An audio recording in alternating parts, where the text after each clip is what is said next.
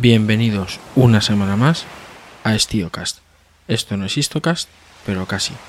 No estamos en Itálica, ni en Emerita Augusta, ni en Hispalis, pero de todos esos lugares vamos a hablar y de alguno más. Aprovechando estas fechas estivales en las que nos encontramos, realizamos una, una visita al Museo Minero de Río Tinto, en la provincia de Huelva. Y tras la visita tuvimos la oportunidad de entrevistar a su director, Aquilino Delgado, que amablemente nos invitó a, visitar el club inglés en la colonia de Bellavista de, de, Río Tinto y nos concedió allí una entrevista que tenemos el, honor de ofreceros a, continuación. Sin más dilación, os dejo con la entrevista y espero que os guste.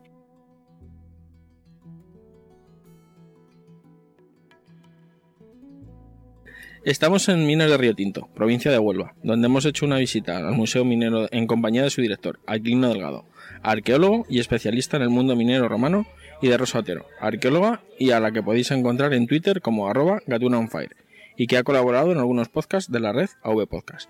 Antes de nada, agradecerte Aquilino el que hayas aceptado darnos esta, esta entrevista y a ver cómo sale. Vale, de forma gratuita, ¿eh? Eso, eso, sin pagar que no está la economía para muchos dispendios. Aquilino, ¿por qué el Museo Minero en Río Tinto, existiendo otras zonas mineras en la provincia de Huelva de igual, igual de antiguas? Eh, primero, Río Tinto es la mina más grande de toda la faja perítica, no solo de la parte de Huelva, y el museo surge porque en 1987 la compañía que, que entonces explotaba Río Tinto, que era Río Tinto Minera, hacía 10 años que tiene un departamento de patrimonio histórico. De hecho, fue la primera empresa en España que lo tuvo y decidió, copiando dos referentes que hay en Europa, que uno es el, la garganta de Iron Bright en Inglaterra y otro es el Verba Museo de Bochum, el Museo Minero de Bochum, que era un museo minero con lo que minería se llama pasivo, es decir, con lo que ya no tiene uso, con un edificio que, está, que acababa de ser abandonado, que era el antiguo hospital, que era el que había aquí hasta que se crea en 1983 el hospital comarcal, con las piezas que provenían, eh, piezas industriales que ya no estaban en uso o las que habían salido las excavaciones que había pagado la compañía. Es verdad que hay zonas parecidas como Tarsi, Concepción, Herrería, donde no se tuvo ese concepto, donde es, esas piezas pues, con el tiempo han sido pastos de chatarrero o no han llegado a estar conservadas y partes se han perdido. No solo en Huelva, sino en otra zona minera. Una, eh, fue, el museo existe y es lo que es, por una iniciativa privada. Después eh, de unos años, de la mano de, la Junta de Andalucía, que se había creado recientemente, pues ya eh, concretamente de, de, dos años después, pues ya se empieza a, fundar lo que es el museo. Con esas piezas se hace un depósito, se hace ya el tema administrativo, de la mano de, eh, junto también con el ayuntamiento que estaba entonces, que hizo el, al principio los depósitos y ya se constituye el museo, que es el de lo que conocemos hoy. El museo en un principio surge una vez que la actividad minera entra en, en declive, no sé si.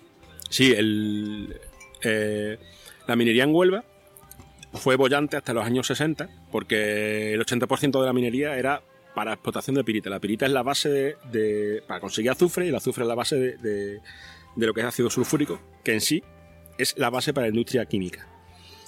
¿Qué pasó? Que los tecnócratas franquistas tuvieron la genial idea de crear en Huelva un polo de desarrollo en una zona que hoy tendría un alto valor turístico y ecológico, que es la ría de Huelva, y dos de las grandes empresas, una era la refinería, que hoy es CEPSA, y en, entonces se llama Río Gulf, uno de los, de los, elementos que se le quita al petróleo para refinarlo es el azufre, con lo cual no hacía falta traer azufre de 80 kilómetros, 60 o 50, que es donde están las minas, hacia Huelva, porque era un subproducto que se iba a tirar. Entonces se crea una serie de sinergias. A eso se le suma que se desmonta la antigua fundición que estaba aquí, que es lo que actualmente es Atlantis Copper, que es la fundición más, más, grande, la más grande de Europa, la segunda del mundo y la más eficiente a nivel mundial actualmente, donde para cada tonelada de cobre produce una tonelada de ácido sulfúrico. Es decir, esa, eh, la pirita que era base deja de ser rentable. Por eso empieza la desactivación de la minería en Huelva.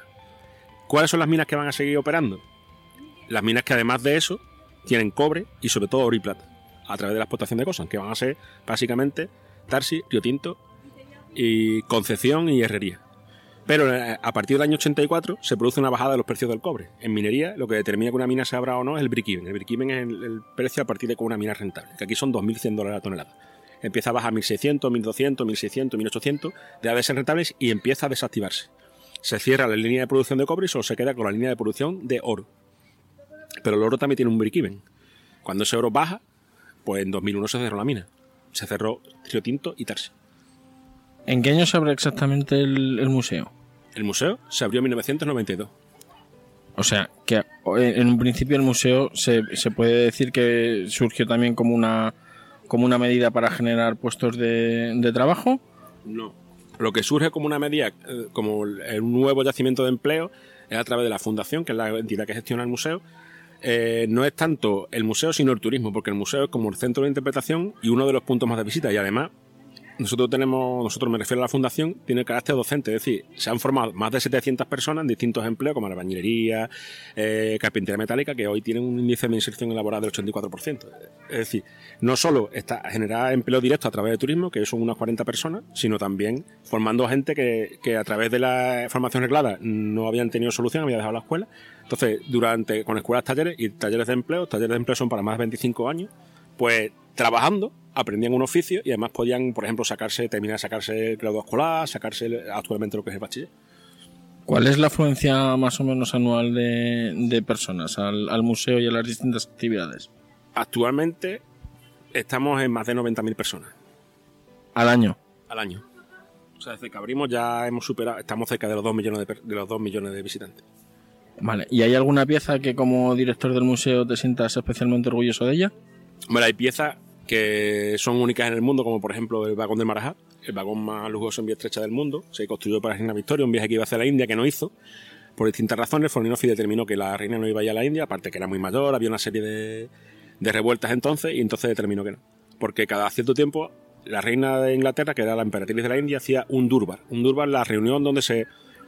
Era como un congreso con los dirigentes de las distintas regiones de la India, que era se llamaban Marajá. Si él era de religión hindú, aunque su población fuera, por ejemplo, mayoritariamente musulmana, y Nisan, cuando era musulmana, aunque su población fuera hindú.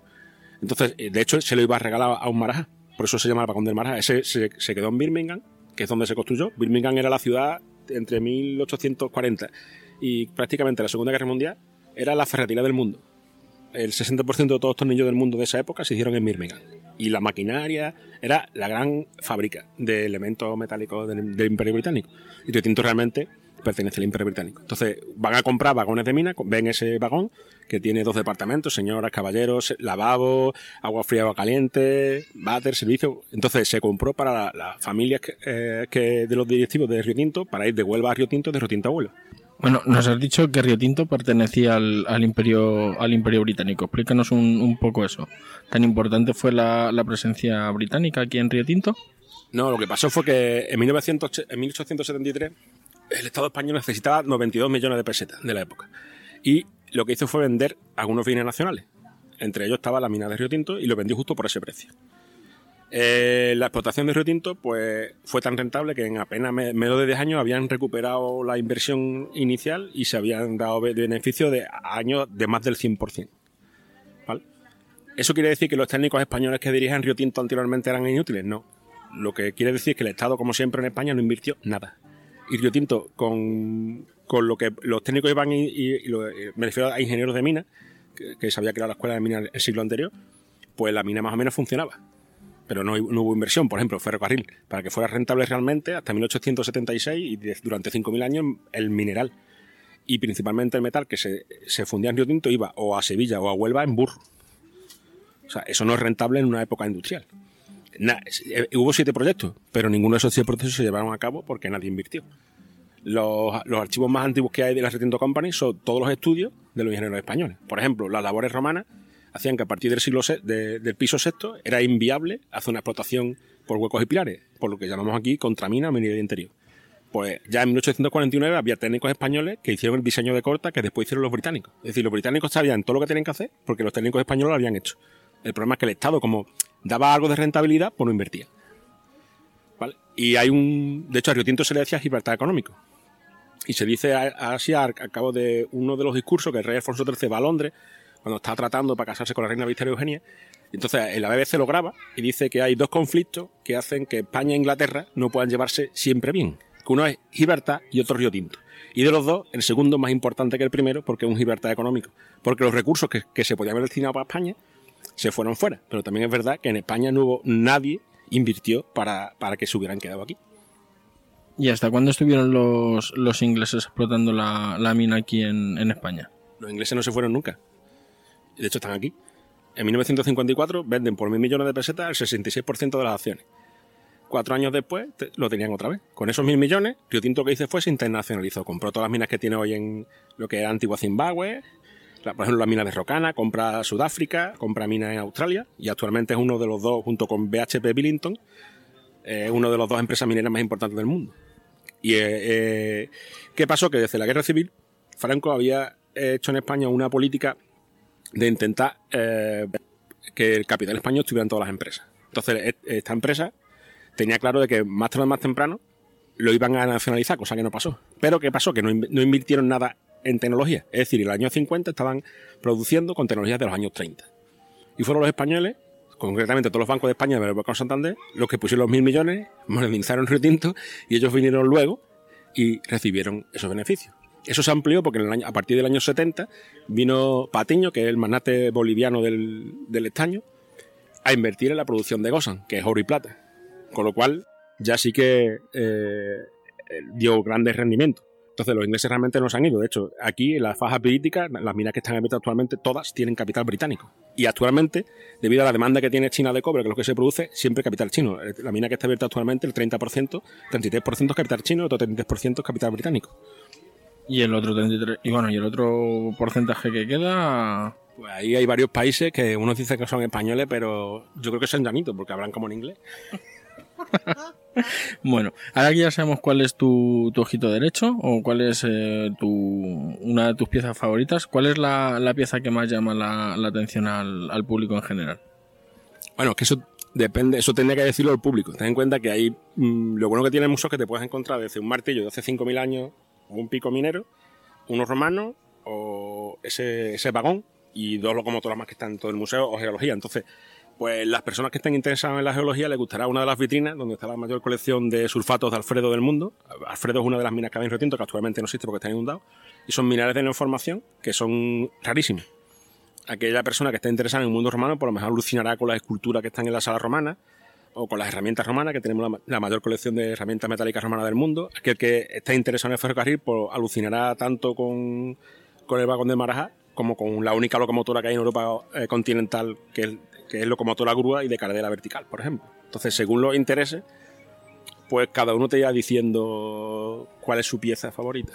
Yo, si te sirve de algo, yo flipé con la reproducción de la, de la mina que tenéis además me dijeron, me dijo, me dijo Rosa que era aprovechando la bajada, digamos, a lo que era el sótano del, hospital, y me pareció una auténtica chulada. Claro, el periodo romano es el primer gran periodo de explotación de Rotinto. De hecho, aquí los romanos tuvieron casi un siglo más que los árabes. Entonces, el poder entrar a una mina romana es interesante para las personas que vienen a visitarnos. ¿Qué pasa? Por seguridad, las labores romanas que quedan son impracticables como visita normal. Entonces, ¿qué hicimos?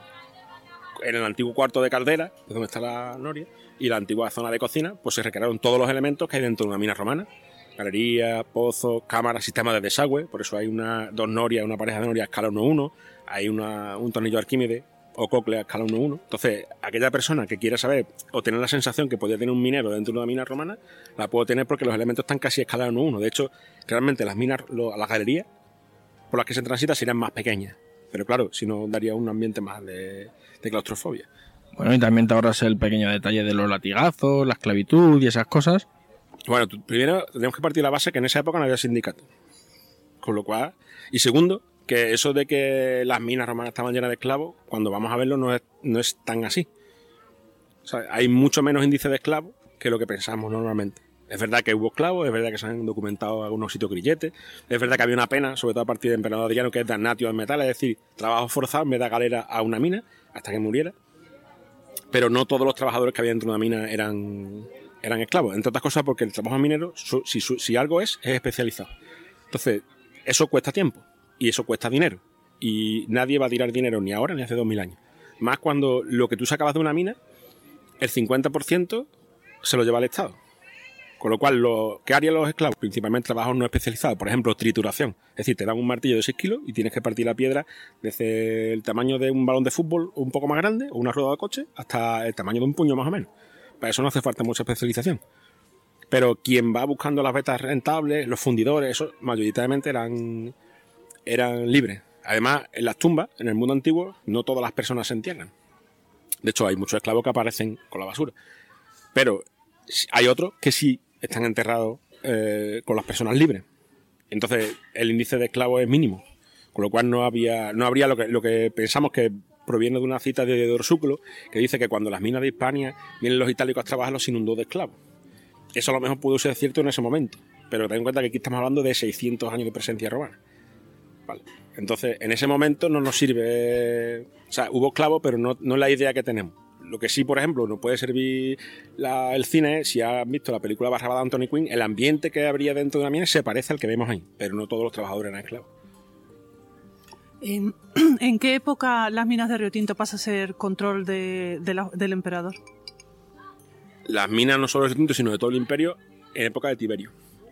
Tiberio, Tiberio se da cuenta de que controlar la economía es controlar las fuentes de metal. En latín, mina se dice metalum. Entonces, a diferencia de la crisis que hemos tenido ahora, si España hubiera tenido la máquina de dinero y no Europa, hubiéramos hecho más pesetas. Los romanos hacían eso. ¿En época de Augusto las minas son control del Senado todavía? Claro. La Bética es una provincia senatorial. Augusto no, hay, no es uniforme en su gobierno. Por ejemplo, cuando acaba la guerra civil, y se ve aquí, hay un control militar de las minas. De hecho, hay, por ejemplo, en la época de Nerón, un poco después, hay a, un, a un prefecto que le dan un triunfo por descubrir una mina de plata en Germania. Aquí hay presencia militar, hay en todos los sitios. ¿Por qué? Porque al final de una guerra el emperador necesitaba recuperarse. Y pone bajo control militar, de hecho, una de las cosas que hace Agripa, que era su amigo e incluso llegase su cuñado y superó su yerno, llegó a poner operativa las minas del sur de, de lo que hoy es Extremadura para plomo, porque sin plomo no hay extracción de plata. Pero es con Tiberio cuando, después de lo de Sexto Mario, las minas son del emperador, concretamente del Fiscus. Hasta ese momento, lo que se sacaba el 50% de una mina iba al erarium. El erario es como la cuenta de la hacienda romana, que se guardaba en el templo de Saturno. En el mundo antiguo guardaban, eh, tanto romanos, griegos, y guardaban el dinero en los templos. Por romanos te mataban, te mataban por robo sacrílego, con lo cual tú veías lo que hacías. Era el sitio más seguro.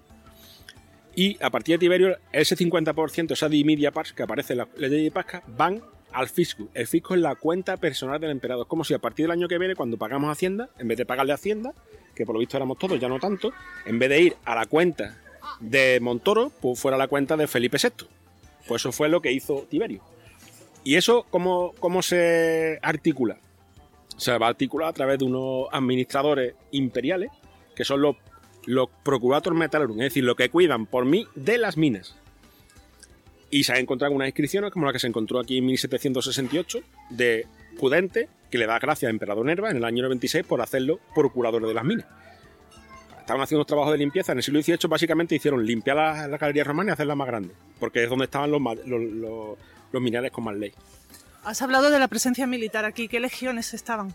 No, aquí lo que había eran vexilaciones, eran unidades militares menores de una legión, que es lo que hacen cuando una, provincia se termina de, conquistar, se divide, para darle trabajo a los militares, se divide eh, eh, en unidades menores y pueden hacer, por ejemplo, puentes o pueden controlar una zona minera. Lo sabemos por las monedas, estaba la segunda Augusta, la cuarta, la cuarta macedónica, por ejemplo, en el Cerro del Moro hay elementos iguales que los de Herrera de Pisuerga, donde tienen el, eso va a ser así hasta época de Nerón. En época de Nerón, cuando, tanto por el tema de la conquista de Britania, que hay una serie de problemas, como por ejemplo la reina Boudica, como en el Limes Germano, que también hay una serie de movimientos, eso ya va a cambiar. Esas unidades vuelven a su legión y se van de España. En España solo se va a quedar un poco más tarde la Legio, la Legio, Séptima Gémina y lo que va a ser unidades militares que, eran como de reserva, que son las que van a controlar las zonas mineras, no solo aquí, sino también la zona, por ejemplo, aurífera de las médulas.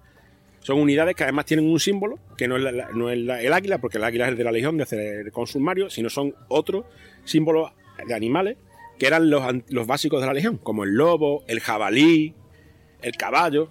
De hecho, hay en distintas zonas mineras de España han aparecido jabalí o referencias a jabalí, que posiblemente la Cors Cuarta Equitatum Quibion Romanorum. Es una unidad menor de caballería, que son las unidades que, por ejemplo, de Cerro Tinto a Huelva, en distintos sitios se han encontrado pequeños cuarteles, el equivalente a un pequeño cuartel de Guardia Civil, donde el paso de la vía, que aquí lo que sería el metal, se controlaba.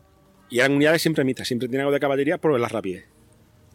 Las, las vías romanas que conectan Río Tinto, ¿hacia dónde van? Hacia el sur, la costa con Huelva, el Guadiana, la famosa IA-23 existe, la podemos rastrear arqueológicamente.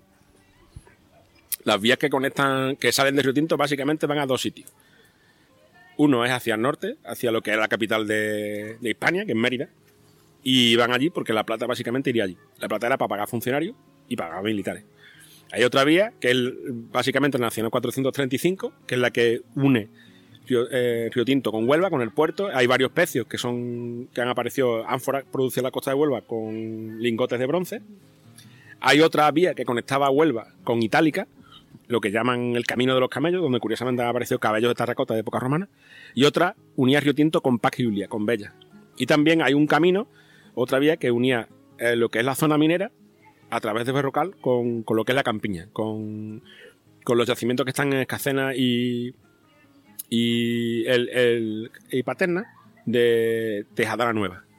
O sea, estaba unida con las ciudades más importantes de, de Romana en ese momento. Eso también se demuestra porque son circulantes de esas monedas los que principalmente se encuentran aquí, de Mérida, algunos de Huelva, de Hispali, Córdoba. También tenía, pero a través de Sevilla tenía... Entonces, las monedas también nos indican de dónde venían esa circulación.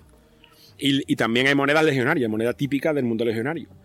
De que, o bien acuñadas por la moneda, o por ejemplo, eh, aquí hubo estacionadas unidades militares menores después de la conquista de, de Cántabra de época de, Augusto. Y hay, por ejemplo, moneda con la caetra, el típico escudo de los cántabros. Pues eso te sirve, no, aparte de que, de que se han rastreado muchos de esos tramos, te sirven de, para demostrar que es así. Además, hay, bueno, es que en los textos solo aparecen dos referencias. Uno es Ptolomeo, que te dice que entre equidistante entre Huelva e Hispali hay un poblado que se llama, una mansio que se llama Urium, y te da las coordenadas, para meterlo en el GPS, que es de época romana, o el tirario antoniniano, que es la guía Camsa del siglo V, te dice que hay entre Huelva, eh, a 70 kilómetros de Huelva, hay una mansio que es, que es, Urium. Y en medio hay otra, una mutatio, que está a 35 kilómetros, que tiene que ser, eh, tiene que estar en la zona de Valverde, que es donde se ha documentado un tramo de vía. Porque en el mundo romano el pulsus público, aunque era como se llamaba la red de autovía y carretera, la distancia normal que se recorría en un día a caballo podía ser unos 70 kilómetros. Entonces la mansio es donde estaba la posada, donde tú hacías el cambio y descansaba. Y después estaba la mutatio, que es donde el cambio de posta.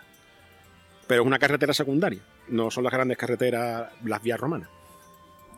O sea que en, época romana mm, Río Tinto, la zona de Río Tinto tenía una importancia bastante considerable. Claro, ten en cuenta que en el mundo antiguo la mina es el sitio donde se fabricaba dinero. Y el dinero no tiene por qué tener forma de moneda. Un denario pesa 4,45 gramos. Pero el valor de un denario da igual que tenga forma de moneda y tenga la cara de un emperador a que tú tengas un fragmento de plata que tenga ese peso. ¿Vale? De hecho, eh, los romanos no llegaron a inventar el billete ni la letra de cambio. Entonces pagaban con dinero contante y sonante, ¿sabes? ¿Qué pasaba? Tú, ese dinero saldría aquí en forma de lingote. ¿Por qué? Porque el lingote te permite controlar peso como las monedas también van al peso, un sistema duodecimal, es decir, por ejemplo, tanta, esta moneda eh, vale 12 de esta, 36 de la otra, 72 de la otra, ¿vale? Tú ya lo llevabas a un sitio, normalmente una ciudad, que tenía derecho para acuñar moneda, como pasa, por ejemplo, con Mérida, pasaba con Huelva, con Hispali, con... Y ahí esa, esa, ese metal, fuera plata, bronce, oro, o sea, el bronce es una aleación de cobre estaño, ya tenía forma de moneda. En Río Tinto entonces no había, no había ceca, dependía de, de Huelva. No, no, no es que dependiera de Huelva, es que las ciudades que tenían derecho para acuñar moneda eran los municipios. Entonces, Huelva lo era y Río Tinto no era un municipio, Río Tinto era un, un vicus, es decir, una zona, lo que sería equivalente a una aldea, pero que no, no, tenía un, una entidad dependiente mayor. Es que en el mundo romano no era, como nuestro hoy. ¿Sabes? Que las ciudades tenían una serie de derechos. Por ejemplo, Huelva podía hacer moneda, era un municipio. Y es una ciudad antigua que se romaniza. Y hay otras ciudades como Itálica, que se hace ex novo, la primera ciudad romana en España, y desde el principio es colonia y es municipio, como pasa con Mérida, ¿sabes? Pero otras ciudades no tenían ese derecho. Eso, ser municipio te conllevaba una serie de, derechos, obligaciones pocas, pero sobre todo derechos, frente a otras ciudades. Era una forma también de que los territorios se preocuparan de llevarse bien con Roma, porque te declaraban ciudades, y no de pelearte ni de buscar otra y damos el salto en el tiempo hacia adelante y como estamos en este precioso club inglés en Bellavista, que es el, barrio inglés por antonomasia, eh, cuando los ingleses están explotando aquí, ¿su red de distribución hacia dónde va? Pues muy fácil. Eh, lo primero que hicieron los británicos, lo mismo que habían diseñado los españoles, tú necesitabas una vía de transporte que fuera lo suficientemente rápida, eficiente y barata para sacar en metal, cobre en este caso, en mineral, por ejemplo, la piguita triturada a 0,12 y a 0,6 milímetros es un producto terminado, y mover personas, en este caso hacia, hacia un puerto, que era Huelva. Por ese mismo vía te vienen. Tú necesitabas una máquina de por nueva, la montabas en el barco, venía a Huelva, y Huelva pasaba al tren que está al lado y lo traías aquí. Entonces, el ferrocarril supuso pasar de la Edad Media a la Segunda Revolución Industrial. ¿Por qué? Porque, por ejemplo, aquí antes había, hambre, había enfermedades como la malaria, paludismo, cólera. Eso totalmente se erradicó. ¿Por qué? Lo primero que hicieron los ingleses fue medidas, o sea, se hicieron casas nuevas con saneamiento. Una cosa tan fácil que evitar cólera. Pues se acabó el cólera. Eh, hicieron un servicio médico donde se vacunaba a la gente, se le daba medicina, muchas enfermedades se erradicaron. De hecho, por ejemplo, el premio Nobel que le dieron por eh, descubrir lo de, la, viruela vino a Huelva, concretamente aquí, a ver qué es la medicina preventiva que estaban haciendo los británicos. Se trajeron nuevas tecnologías. El primer sitio donde hubo rayos X fue en España, aquí. De hecho, vino en 1906 Ramón y Cajal cómo funcionaba la máquina de rayos X. Y el tema de la comida piensa que para llegar de Huelva a Río Tinto tiene que pasar por la campiña. La, compañía lo que hacía era comprar grandes cantidades de comida que vendían el economato a un precio más bajo que en las tiendas, por eso aquí no hubo tiendas hasta los años 80, y como los obreros tenían un sueldo que era tres y cuatro veces el sueldo del campo, pues podían permitirse estar mejor alimentados, con lo cual más fuerte, y si además eso le suma que tenían medicina, pues era una población más resistente. Otra cosa que hicieron los británicos desde el principio fue eh, escolarizar a la población. Y lo hicieron muy fácil. El niño que no iba a la escuela, el padre cobraba mitad del sueldo. Entonces fueron los propios padres los que ayudaron a que se escolarizara rápidamente la población. Eso conllevó a que no solo los hombres y los niños, sino las niñas y las mujeres, todas se leer escribir las cuatro reglas en pocos años. De hecho, hacia 1890 el 100% de la población estaba escolarizada y estaba alfabetizada. Eso también estaba en incidencia de que si tú sabes leer, puedes leer la orden que te dan en el trabajo, puedes rellenar en parte, pero también puedes leer un libro de Marx. Entonces, Río Tinto, como toda la zona minera, pues hubo un gran índice de, entre comillas, libre pensamiento. Había muchos eh, casinos, atenos libertarios, donde el que, por ejemplo, venía de fuera, pues si no podía, un trabajador, pero no podía ir a la escuela, se le enseñaba a leer de noche. Y eso también conllevaba que la relación que tienen muchas veces los obreros para comunicar cualquier cosa desde los sindicatos hacia la, masa de obreros era por escrito. Tenemos la colección de la, de la imprenta, los folletos, estaban constantemente peleándose, por ejemplo, la huelga del TC del 17 con el director, con el famoso Mr. Browning, y es como un Facebook de hace 100 años. Es discutían por el director por tal sueldo. Pues esa misma mañana, a las 6 de la mañana, estaban todos los panfletos de ese día. El director ha dicho esto. Y además están, son en papel, no es muy bueno, pero en papel rojo, amarillo, para que se vea visible, y debajo pone péguese en la pared después de leerse. Se repartían que Mr. Burning, por ejemplo, llegaron de hecho se llegó a un acuerdo y en un último momento se rompió. Y el documento oficial de la imprenta parece, no salió porque lo rompió el directo. Rompió el directo estos papeles. Pero es que la mañana siguiente estaba la contestación de los obreros. Por ejemplo, fueron a Madrid la huelga del 34. En la de Asturias se podía haber montado aquí. Río Tinto era tiene un sindicato aparte, era el sindicato obrero de Río Tinto, originalmente era de la UGT. Pero como era la empresa más grande de España, pues tiene su propio sindicato. Como si hoy el Corte Inglés tuviera su propio sindicato. Como pasa con los funcionarios con el. No, como para no depender de nadie. Y claro, la que se lió en, Asturias, pues se podía haber liado aquí. Entonces el gobierno, previendo otra, o en previsión de que no hubiera otro baño de sangre, pues obligó a la compañía a hacer una serie de condiciones, entre ellas, por ejemplo, readmitió a, los, trabajadores, le pagó el sueldo del tiempo que lo habían echado. Eso, a los 10 segundos de suceder, habían mandado un telegrama y esa misma noche estaban los panfletos puestos, con lo cual los obreros tenían comunicación directa de lo que estaba sucediendo. Eso no se podía haber sido de otra manera si no hubieran sabido leer y escribir. Socialmente, en esa Huelva que estás describiendo a la llegada de los ingleses, ¿qué supuso el impacto además en, la zona de la provincia que estamos? Una zona que has descrito cuasi de la Edad Media en el siglo XIX. ¿Cómo fue? Pues muy fácil. Aquí estábamos en la Edad Media y los referentes eran los señoritos que, los terratenientes que estaban en, en Zalamea principalmente, que era el pueblo cabecera donde todos los demás pueblos se van a ir disgregando, y pasaron de ser el referente social a que el referente fuera un burgués y principalmente un ingeniero, un, profesor, un profesional liberal como un médico, abogado. De hecho, todos los pueblos lo que hicieron, tanto Nerva como, por ejemplo, Campillo, yo Tinto es un caso diferente, pues cuando la burguesía tiene cuenta de que no tienen por qué depender de nadie para sus impuestos y para su día a día, es la misma burguesía del pueblo la que se levanta, pide y lo consiga del, Estado la, se- la segregación y crear un pueblo nuevo. Entonces lo que se creó fue una clase media que podía vivir de darle servicio a esas personas que viven aquí. Pensad que eh, Río Tinto llegó a tener 16.000 trabajadores. Si multiplicamos por 4, quiere decir que tenía tanta población como media provincia hoy. Porque Huelva tiene casi el 70% de la provincia. Hoy hay solo 18.000 personas. Es decir, aquí había eh, Río Tinto y Nerva en 1910 dieron más quinto que Huelva y Moguer, que eran los pueblos más grandes. ¿Por qué? Porque había mucha población, había mucha demanda de mano de obra. Claro, pero estamos hablando que esas tenían servicios que en otros sitios no existían. En España, desgraciadamente, hasta que la República no crea el Ministerio de Instrucción Pública, no había escuelas. En todos los pueblos. Aquí sí las había. Todos los pueblos tienen su escuela. Sus médicos, que además, su, perdón, sus maestros, que además tienen sus uh, inspectores. Había eh, puestos de salud. Había puestos de abasto. O sea, la empresa te intentaba cubrir mucho de, de las necesidades de tu vida para que tú eh, no te levantaras, porque pensaba que si te ponías en huelga perdías la casa que no era tuya, te quedabas tú solo sin escuela, sin panadería, sin luz, sin agua. O sea, prácticamente, si te ponías en huelga te arriesgaba que te dieran un billete para Barcelona y el finiquito. Aquí, cuando te echaban, todas las empresas mineras tienen una lista negra. Entonces, si te echaban, por ejemplo, de Río Tinto por tema político, tampoco ella podía trabajar en Tarsi, ni en Concepción, ni en Portugal. Los directores a lo mejor no se podían ver, pero tenían sus listas negras. Entonces, lo que realmente te exilaban. ¿Cómo te exilaban? Pues te daban un billete para Barcelona y el finiquito. Porque la casa no era tuya.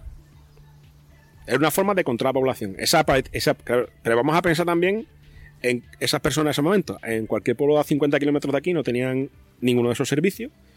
No había esa escolaridad. Entonces, si lo sopesamos, yo creo que la presencia británica fue positiva. Y la prueba es que cualquier persona mayor que tenga hoy 85, 86 años, si tú le preguntas y si quiere tener un jefe inglés o un jefe español, todos te van a decir que un jefe inglés. Cuando entras en el Museo de Río Tinto es curioso, estás en el museo te cuenta 5.000 años de historia, pero de lo primero que, la- de las primeras salas que ves, es algo que te cuenta una historia sobre el año de los tiros. ¿Qué fue aquello?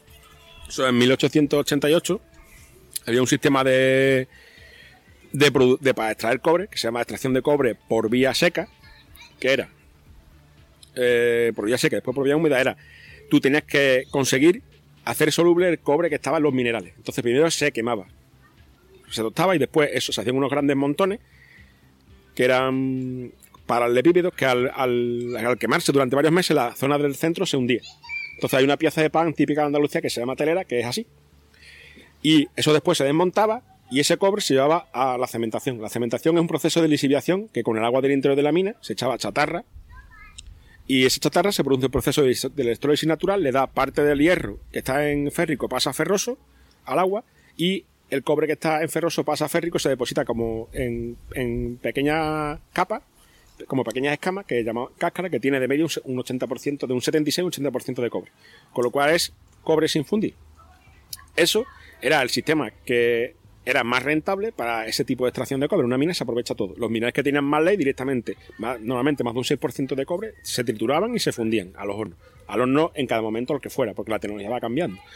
Eso hacía que se emanaran a la atmósfera anhídrido sulfuroso. Ese anhídrido sulfuroso, si lo mezclamos con agua, H2O4, ácido sulfúrico, con lo cual se producía lluvia ácida, que no solo afectaba a la zona minera, sino a cualquier zona donde esa nube que estaba cargada de ese gas se, se produjera. Pero Río Tinto no era la única mina donde se producía eso.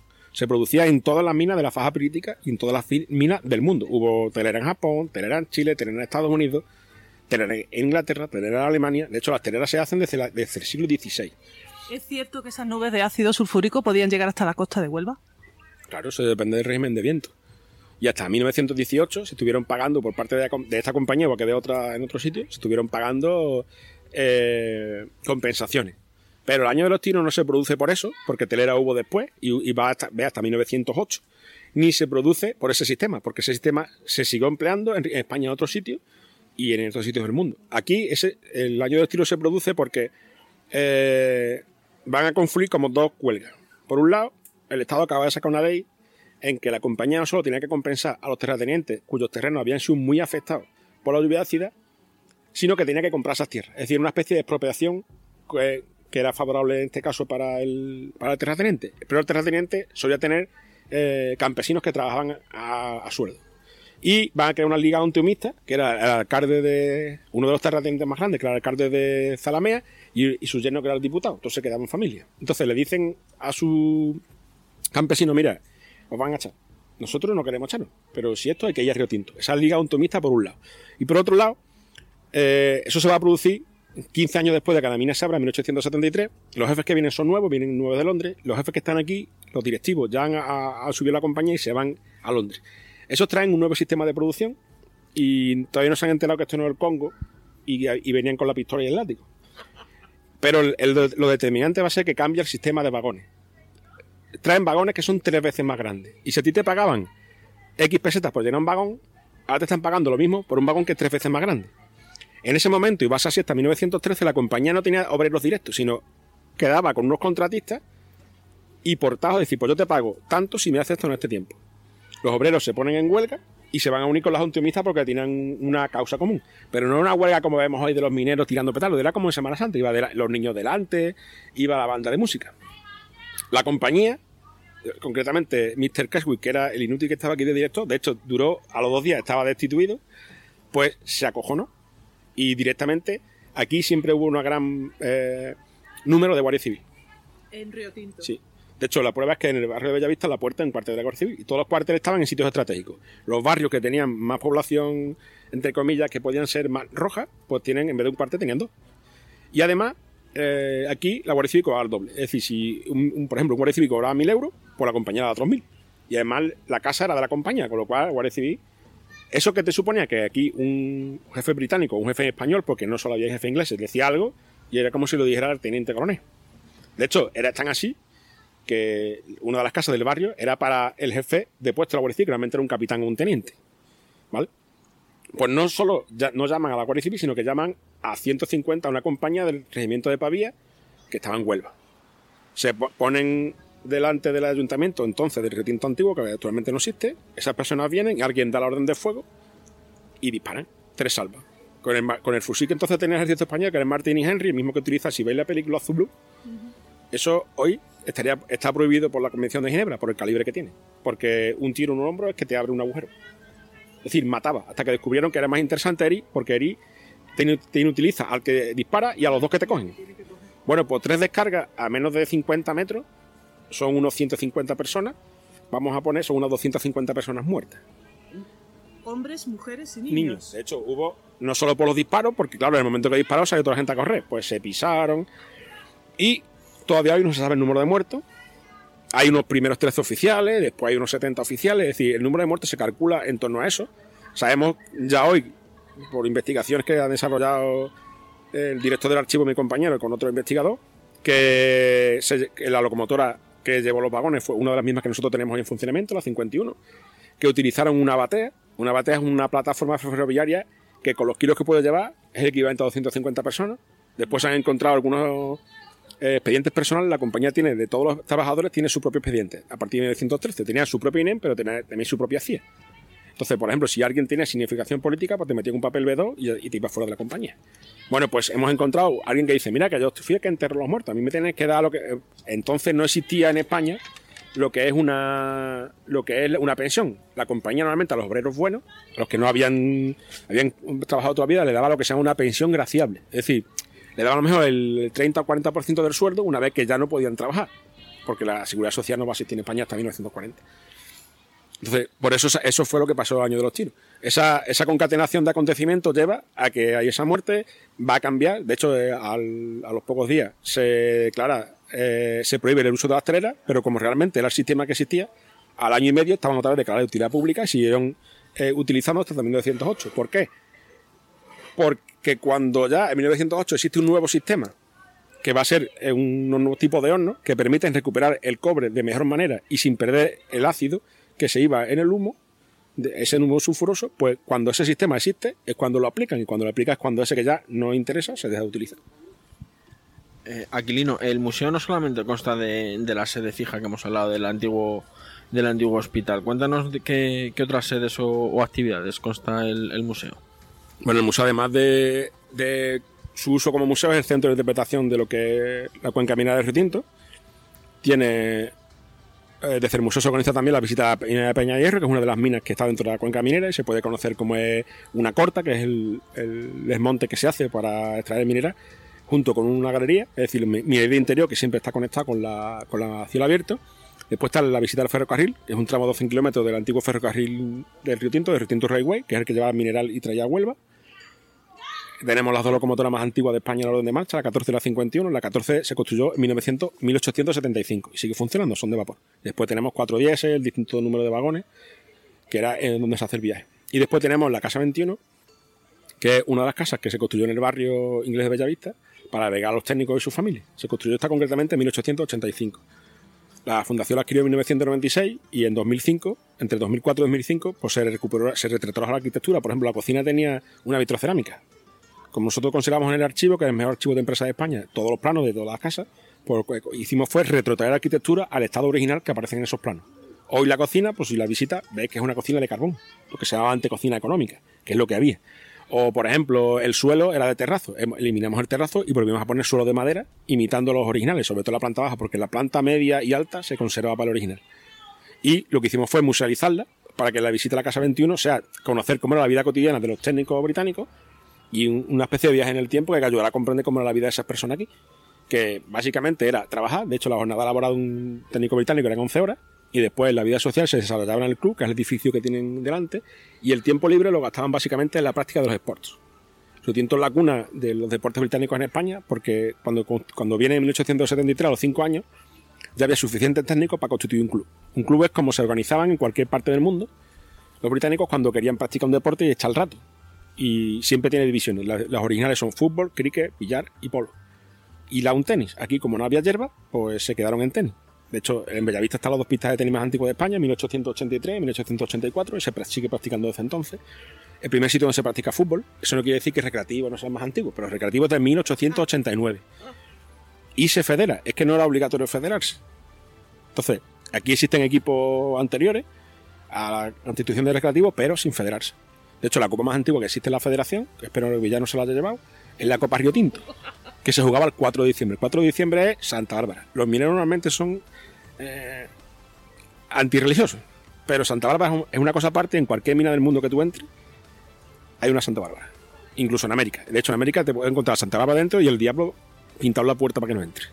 Porque entrar en la mina todos los días es jugarte un poco la vida. La, mina es algo un sitio peligroso. Y en ese día, pues jugaban una liguilla y esa copa es, anterior a que exista federación, a que exista eh, cualquier tipo de juego en España. Y hay una carta de 1891-92 donde el, alcalde de Río Tinto, Río Tinto tenía como siete poblaciones más pequeñas, le, pide al presidente en Londres, porque el alcalde era un empleado de la compañía, que mire usted, mm, ¿quién era? En 1929, era- mira, que quiero que haga varios equipos, vamos a hacer uno en vez de varios. Y entonces el presidente contestó que no, que mientras los obreros estén preocupados en ganar el equipo de al lado, no están preocupados en montar una huelga. Es decir, que se facilitara la práctica de los deportes, tanto a los directivos como a- en parte a los, a los obreros, es una forma también de, alinea- de al- alineación de, esa- de esas personas y además darle eh, algo que hacer y no montamos una huelga. Vamos, el típico pan y circo. Exacto, ese partido paternalista no solo era con el fútbol, era con el fútbol, con los casinos. Los casinos, por ejemplo, imagínate que te podría costar la copa de vino la mitad que en cualquier sitio, porque como ese vino lo compraba la compañía granel, te lo sería más barato. ¿Vale? O por ejemplo, estaban los huertos. Aquí ha sido tradicional que todos los- en todas las zonas mineras de la faja política, tanto en España como en Portugal, lo típico es el huerto. Una persona que está 8 o 9 horas en la mina, después coge y se va al huerto a plantar tomate, a plantar pepino. Aparte de que es una ayuda en casa por el tema de la comida, yo creo que siempre, vamos, porque le preguntaba a, a mis familiares, que son todos mineros, y es que yo creo que es la sensación de que necesitas ver crecer algo. En una mina es un sitio, es antinatural, porque piensa que el suelo rojo, no hay vegetación, no hay animales. Entonces la sensación de ver crecer algo después de salir de la mina es importante también, aparte de, pues, la compañía, de forma graciosa, te daba al huerto. Entonces, si tú estabas en el huerto y te ibas por el casino, cuando tú acabas de ver casino no tenías ganas de montar huelga ninguna. Eso siempre que fuera un obrero que no te significara. Si te significaba, te iba a quedar sin huerto, sin furbo, sin casa, sin. Bueno, nos has dicho que la, la casa 21 la, la restaurasteis, pero según tengo entendido, la restaurasteis eh, usando los cursos de formación que, que me has comentado antes, ¿no? En parte, por ejemplo, los trabajos de la bañería, pues lo hicieron esos chicos que estaban aprendiendo la bañería. Los trabajos de carpintería, otros no, otros se encargaban, pero el 80% se hicieron con eso. Lo que era el trabajo de restaurar la casa. Ahora, el montaje museográfico no, eso ya lo hice en mi departamento con mi persona. De acuerdo. Al entrar en el museo, una de las primeras cosas que vemos es una placa con el logotipo de, de la NASA. ¿Qué, ¿Qué me puedes contar aparte de eso? Pues en Peña de Hierro, que es una de las minas de la faja perítica y la conca minera, hay eh, cuando la, NASA y el CAP, que son los que están trabajando aquí, esto es un laboratorio vivo. Río Tinto, por lo visto, es el ecosistema que más se parece a Marte en la Tierra. Cuando la sonda Mars Polar Lander llegó a Marte, la sonda tiene un una microperforación, una perforadora pequeñita, sacó un trozo de mineral y con un cromatógrafo pues hizo el estudio y dije, mira, pues esto es jarosita, mismo mineral que explotaban, por ejemplo, los romanos. Pero la mina del mundo a que esa jarosita se parecía más en composición era Peña de Hierro. Vamos, Peña de Hierro y es lo mismo porque están a 5 kilómetros. Para que ese mineral exista necesita minerales ácidos, como los que hay aquí, sulfuros masivos, hierro, azufre, cadmio, en fin, tal, y que existan aguas ácidas similares. Porque es un mineral de neoformación, no se forma en época geológica, necesita agua y agua ácida. Es decir, para que se forma tiene que haber unas condiciones similares a las de aquí, o en algún momento tuvo que haber condiciones como esta. Por similitud, pues la NASA y el CAP, el CAP es el Centro de Astrobiología de Madrid, que son los que realmente hacen el curro, porque los americanos vienen dos y 20 españoles, entonces dime tú quién hace el curro. ¿Vale? Entonces, todo es por similitud, cuando quieren estudiar el tema de las bacterias, están haciendo, han hecho un proyecto que le dieron Europa un millón de euros y han hecho perforaciones en distintos sitios de la zona, ya han bajado el nivel de mar y sigue existiendo esas bacterias. Es decir, dentro de los minerales hay unas bacterias que son extremófilas, viven en extrema acidez, que lo que hacen básicamente es que consumen hierro y azufre y producen oxígeno. Eso son bacterias biostásicas. Nosotros consumimos oxígeno y emitimos an- anhídrido sulf- anhídrido eh, carbónico. Pues ellos lo hacen al revés. Es decir, favorecen la vida. Son parecidas a las bacterias que hubo al principio, también las hay en el agua. Por eso funciona la cementación. Si tú coges una botella de agua del río Tinto, un botellín de agua, y metes un hilo con un clip de pise papeles, en tres días, si hace calor, el clip tiene una capa de cobre. De un 80%. Entonces, por similitud, todo lo prueban aquí. Por ejemplo, la sonda que vemos que van a Marte, antes se traen a Peña de Hierro, se meten dentro del agua, porque si, si allí dan con agua, la acidez es la misma.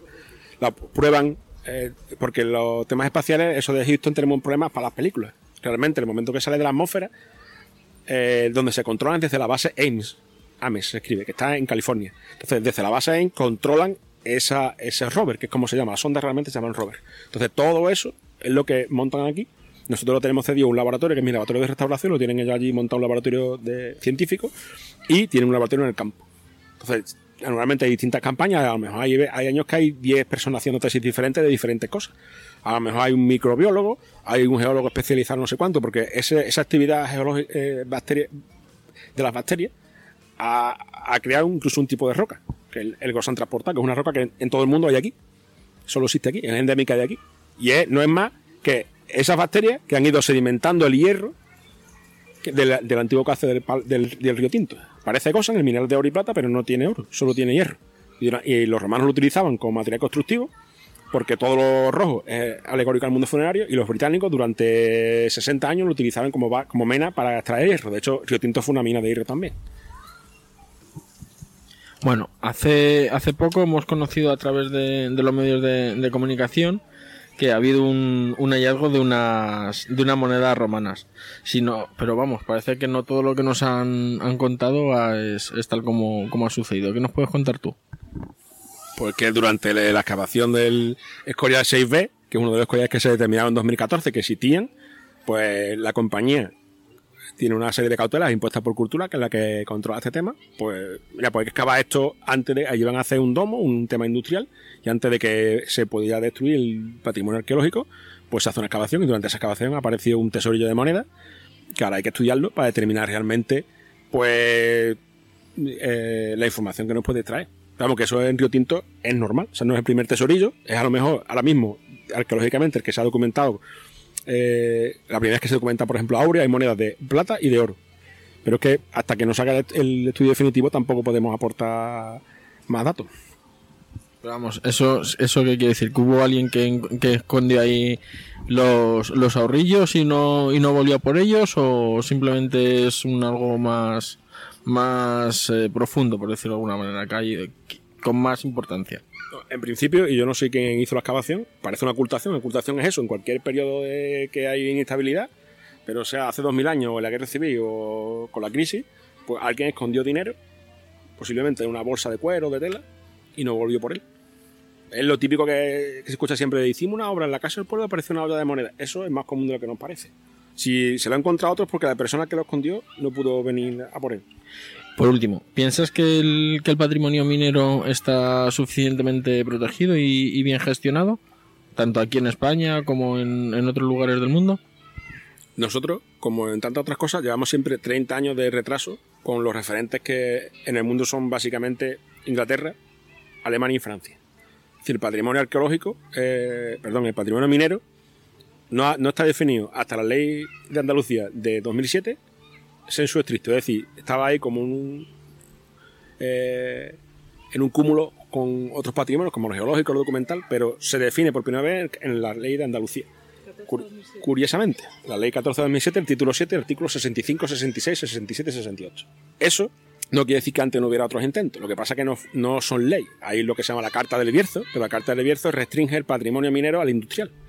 Patrimonio minero es todo lo que ha generado la industria minera o la minería a lo largo de la historia. Y tanta minería es una mina calcolítica que tiene 5.000 años, como una mina que esté en explotación hoy. También es una cosa como otra. Lo que cambia es la tecnología que te permite hacerlo. Lo que pasa es que en otras zonas de España, como por ejemplo Asturias, pues la mina más antigua que tenemos de época moderna es de 1815, quitando cuatro minas antiguas de cobre. O las minas romanas, es decir, desde Roma hasta 1815 no había minas. Se dedicaban a desvaques. Se descubrieron el carbón y ahora son todas minas. Claro, ellos no tienen patrimonio anterior a eso. Pero en zonas como esta, como la faja pirítica ibérica la faisa piritosa, si no va a Portugal hay minería siempre, porque es que no había otra cosa. Cuando la mina está cerrada, la gente se va. Entonces la diferencia es que el patrimonio que tenemos aquí es, primero, muy diferente.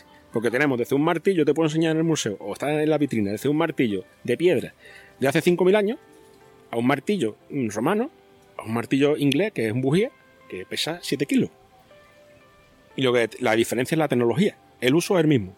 ¿Sabes? Entonces, eso en Asturias, por ejemplo, no lo hay. Sí, hay minas antiguas de cobre y prehistóricas, pero estamos hablando al nivel que, que hay en la faja pirítica, que son minas que tienen esa explotación desde ese momento. ¿Sabes? Hay minas como las que están en la zona de Tarsi, de, de, de Herrería, de Alorno, que, que son de ese momento. Aquí la más antigua tiene unos 500, 600 años después. Es decir, estamos hablando de un sitio donde básicamente ha sido minería. El único sitio que podía competir con nosotros es, Chipre. De hecho, Chipre viene de Kiprum, que es cobre. Chipre significa la mina del cobre. Lo que pasa es que a partir del siglo XIII se quedaron sin minas. Y claro, allí es que ya agotaron los minerales. Igual que pasaba con el sulfo, el azufre italiano, la base de industria química en Europa. Las mismas minas que aparecen donde fue Barrabás la película. Se agotaron en el siglo XIX, pues tuvieron que buscar otra fuente. ¿Cuál, fue esa fuente? La pirita. Entonces la tecnología es en un primer momento que determina que existe minería o no y después es que sea rentable. Entonces la diferencia entre no- nosotros y el MUMI es que si tú vas al MUMI, al Museo de la Minería de Asturias, no vas a encontrar nada anterior al siglo XIX. Porque es que no existe. Te tienes que ir al Museo de Oviedo, donde hay pues lo- los cuernas de ciervo que se utilizaban en la época mm, prehistórica para extraer unos minerales que estaban en lo que sería una mina. Pero es que entre eso y el siglo XIX no hay nada. Porque la explotación que hacen los romanos es lo mismo que vemos en las películas del oeste, batear. Eso, técnicamente, no es minería, es mineralurgia. Porque tú no haces una mina, tú aprovechas los arrastres de un río para batear y tamizar y coger las pepitas. Entonces, ¿qué pasa? Que en ca- si, si nos fijamos en algo, España, y no lo digo yo, lo dice Estrabón, es un país minero. Y Plinio. O sea, no hay zona de España que no tenga una cantera, que también es una mina, o cualquier tipo de recurso. Otra cosa que sea rentable. Tú fíjate, mira, Andalucía, que aquí parece que estamos todos el día vestidos gitanos y cantando la Feria de Sevilla, tiene mina. Huelva es una, la, la provincia con más patrimonio industrial seguro de España, seguro. Pero es que lo mismo que tiene en eso, que tiene patrimonio, por ejemplo, dolménico, que también está relacionado con todo el mundo de los metales. Mm, dif- difiero, difiero. Ahí tenemos una discusión, en fin, difiero. Para lo tuyo. Eh, por ejemplo, que tiene que distintos patrimonios, pero lo que es patrimonio industrial es una potencia. ¿Vale? Pero es que tienes Almería, que está en la otra punta de Andalucía, que es lo mismo. Tiene minas de oro, tiene minas. Tiene Granada, que está al lado, y lo mismo. ¿Vale? Tienes Jaén, tiene la zona de Córdoba. La Sierra Norte de Sevilla. Bueno, son la, la- la antigua zona de el Mons Mariano. Sierra Morena viene así porque es la mina de Sexto Mario, las que le quita a Tiberio que estamos hablando antes. Quiere decir que zona minera. Te vas a Asturias y tienes minería. Te vas a Galicia, tienes minería. Te vas a Extremadura, tienes minería. Te vas a Murcia, tienes minería. Te vas a Cataluña, tienes minería. Desde los Pirineos hasta donde quieras. Entonces, España es un país eminentemente minero. Lo que pasa es que el primer mundo está mal visto hacer la minería. Pues yo creo que si es un recurso, lo tienes que utilizar. Además, la minería, a diferencia de otro tipo de industria, es que es indeslocalizable. Quiere decir que tú una mina no te puedes llevar, te puedes llevar a la fábrica de coches, la mina no te la puedes llevar. Y la minería ahora mismo, en Europa, con la legislación que tenemos, cada puesto de trabajo directo puede generar de 5 a 8 indirectos. Eso no lo genera ninguno, ninguna actividad económica. Y ninguna actividad económica obliga a pagar los impuestos que, obliga a pagar la minería, con lo cual es beneficioso para la zona, la gente que vive en esas personas, siempre que se invierte bien, claro. Que eso es lo que se tienen que encargar los políticos, de que eso de dinero se invierta bien. Entonces, si tenemos un recurso, si se puede hacer medioambientalmente sostenible y rentable y da trabajo, la diferencia es que yo he conocido cuando se cierra la mina y se muere el pueblo. O sea, Río Tinto y Nebra son los pueblos de España que han perdido más población en 20 años. Cuando yo nací aquí había 20.000 personas y ahora hay 7. Y de esos 7, la mitad son jubilados. Entonces, la diferencia entre eso, como no hay otros recursos, es la muerte. La muerte y la desaparición. Río Tinto ha tardado más en desaparecer porque ha vuelto a reabrir otra vez, porque es rentable. Y si no, hay otra zona minera de pueblos que a lo mejor tienen 50 habitantes y tenían hace 20 o 30 años 3 y 4 mil. ¿Y la gestión cultural entonces del patrimonio minero no es la clave mágica que va a devolver aquí a esa población inicial de 20.000 habitantes? el turismo, quitando sitios como Venecia, no genera esa cantidad de población. O sea, el, el trabajo que genera la actividad minera no lo puede generar nunca la actividad económica. Nunca.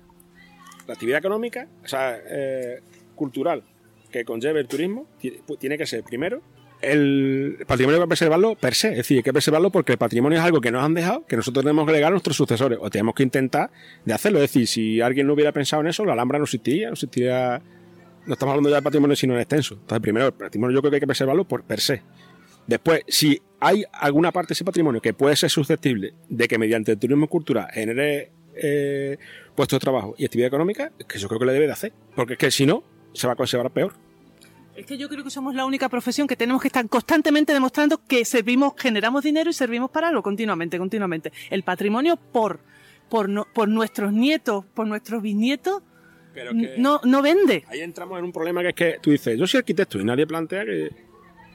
Pero tú eres arqueólogo, ah, pues tú eres arqueólogo, pues tienes que trabajar por amor al arte, se cree que es Indiana Jones y no saben que Indiana Jones, si tú lo comparas con la realidad, Indiana Jones sería una maricona. O sea, si Indiana Jones tiene que tratar con, con, los, con, los, con los, por ejemplo, con los propietarios de los terrenos. Si tiene que aguantar al contratista. Si tiene que ver cuando te se te cae no la serpiente, sino cuando te llenas de bichos, de piojos. Cuando te mete el tío del campo de al lado las vacas para que no cabe. Entonces, Indiana Jones, Indiana Jones se hubiera retirado ya.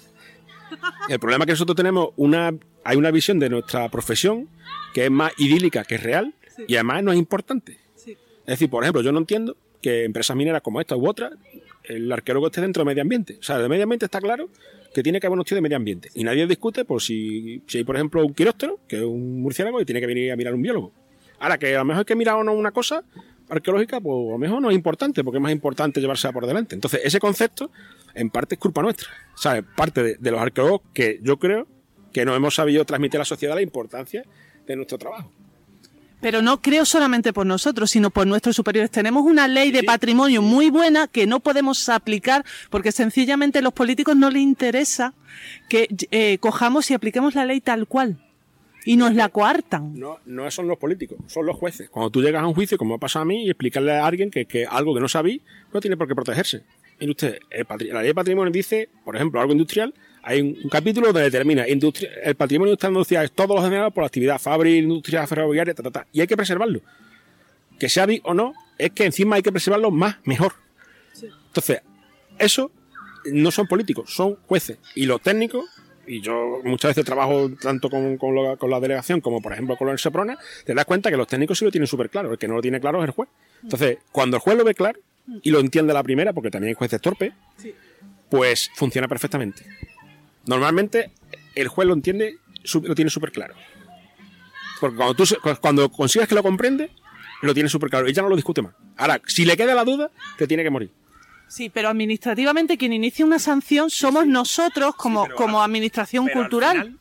el que decide, cuando estamos en el juzgado, es el juez. Sí, pero ya nosotros hemos cogido y en vez de aplicar límite máximo a ese sinvergüenza que se ha cargado un yacimiento con toda, con toda la mala leche, resulta que si podemos hacer 100.000 euros, no, no le vamos. ¿Cómo voy a firmar yo? Eso va a ser mucho. Sí, pero, pero eso es verdad.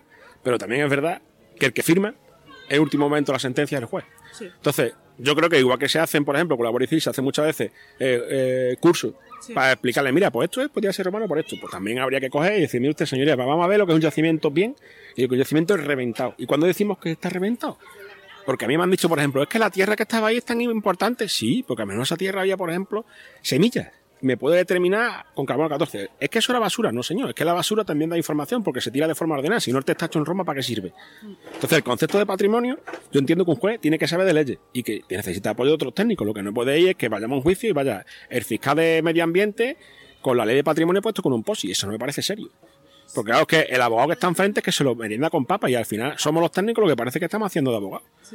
Entonces, igual que yo no tengo por qué saber de leyes, sino saber a qué ley me tengo que regir para saber, para hacer un documento, para saber si pasa algo, pues los jueces tendrían que tener también, igual que se, por ejemplo se forman en temas como eh, delitos de género, Sí. o, o tendrán que leer algo cuando ven, por ejemplo, algo de ADN para comprender que él ha matado el fulanito y no ha sido el mayordomo, pues también tendrían que hacer algo más que descargarse la ley y leérsela, es decir, comprender de dónde viene eso, porque muchas veces, si el juez lo entiende la primera, que es la mayoría de las veces, no hay problema. De hecho, jueces que están súper implicados, que lo tienen súper claro.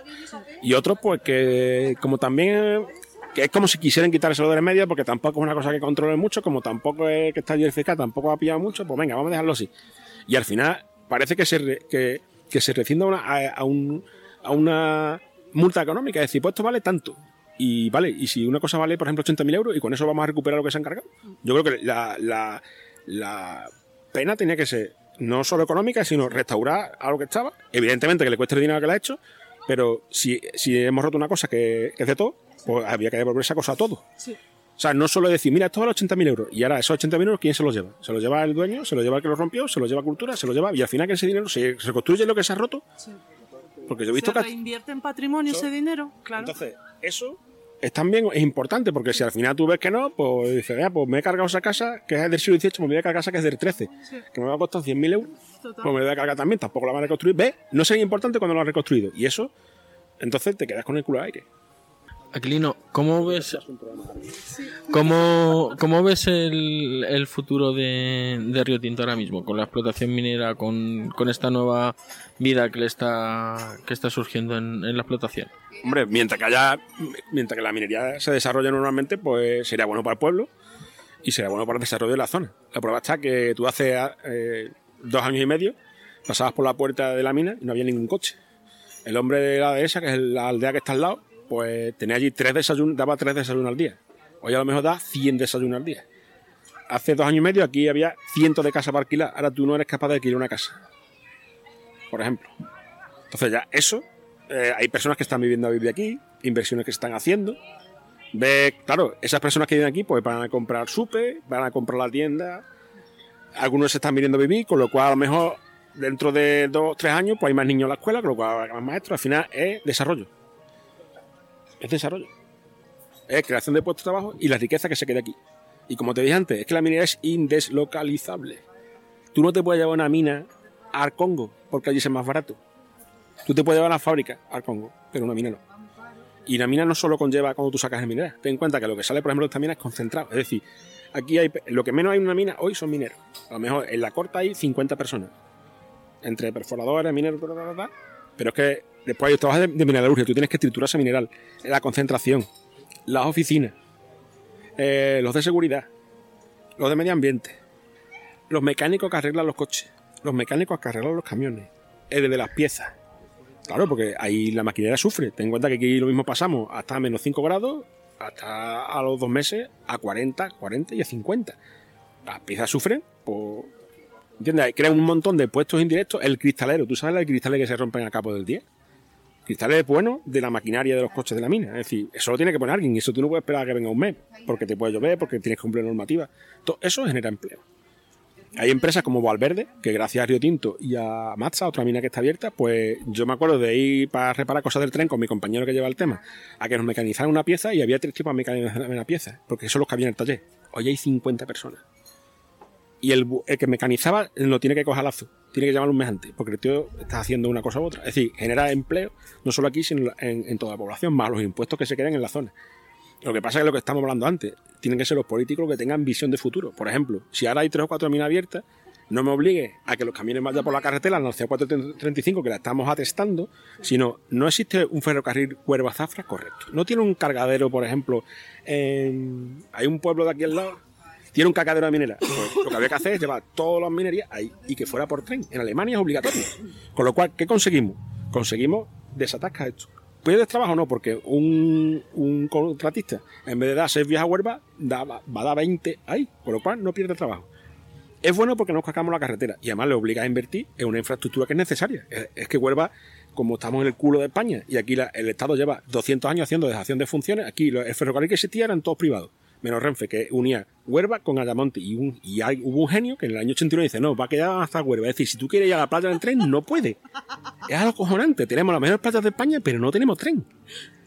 ¿sabes? Porque una mente preclara y ahora nos quieren por un ave. Y dice, vale, pero no te va a bañar. Porque en Huerva, como como los tecnócratas franquistas quisieron poner un polo, pues no te puedes bañar, porque tiene un polo de desarrollo industrial bien puesto.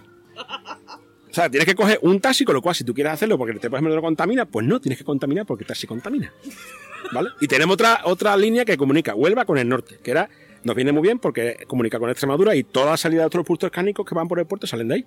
Vamos a darle uso a esa línea, si te lo mantener esto gratis. O sea, esas son las cosas que tienen que ver los políticos. ¿Por qué? Porque si tú quieres montar una industria aquí, que con la, minería hay muchas industrias auxiliares, tienes que ser competitivo. Si tú tienes que tener una pieza, ¿dónde están las industrias competitivas? Al lado de las autopistas. En vez de hacer un desdoble, ¿por qué no invertimos dinero y hacemos una autopista?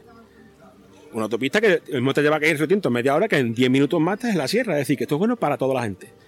No, como tenemos políticos que tienen un cortoplacismo a cuatro años, pues porque van hasta 30 de políticos, si a lo mejor tuvieran solo hasta 8, lo mismo tienen que hacer las cosas en esos 8, porque después no van a salir.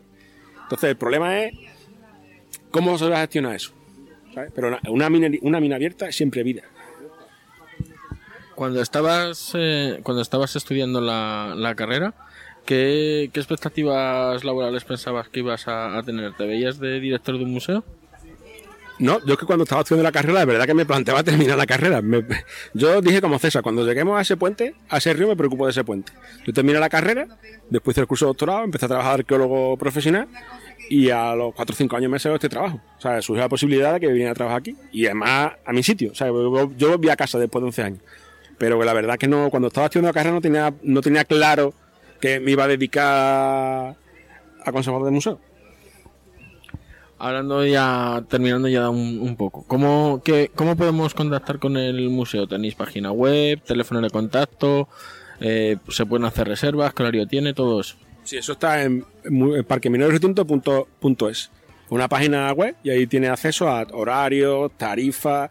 Nosotros, por ejemplo, abrimos todos los días del año, menos el día 1 de enero, el día 6 de enero y el día 25 de diciembre. Todo lo demás día está abierto. El horario del museo normal, en el horario que no es de verano, es de 10 y media a 3 y de 4 a 7. En verano ahora es de 4 a 8. Todos los días, de 1 a domingo. Eh, todas las demás actividades también son todos los días, excepto el tren, que normalmente eh, durante 10 meses del año hay casi diario y otros dos meses que suelen ser los finales de año y principios de año, pues están los festivos y los fines de semana. Pero todo eso lo pueden consultar en el, ferrocarril, en el, eh, perdón, en la página web. De acuerdo, pues Aquilino, muchísimas gracias por habernos dado la, entrevista y la verdad es que ha sido todo, todo un placer el, tenerte aquí y más aprovechando la, visita al club inglés. Pues nada, yo, me alegro que os haya gustado tanto la visita y que te agradezco el interés para, la entrevista. Hasta aquí ha llegado el programa de hoy. Espero que hayáis disfrutado de la entrevista, tanto como nosotros disfrutamos realizándola. Y nos vemos en un próximo episodio, ya sea de Blistocast, Stiocast, Istocast o, o cualquier otro formato. Semper Fidelis. Adiós.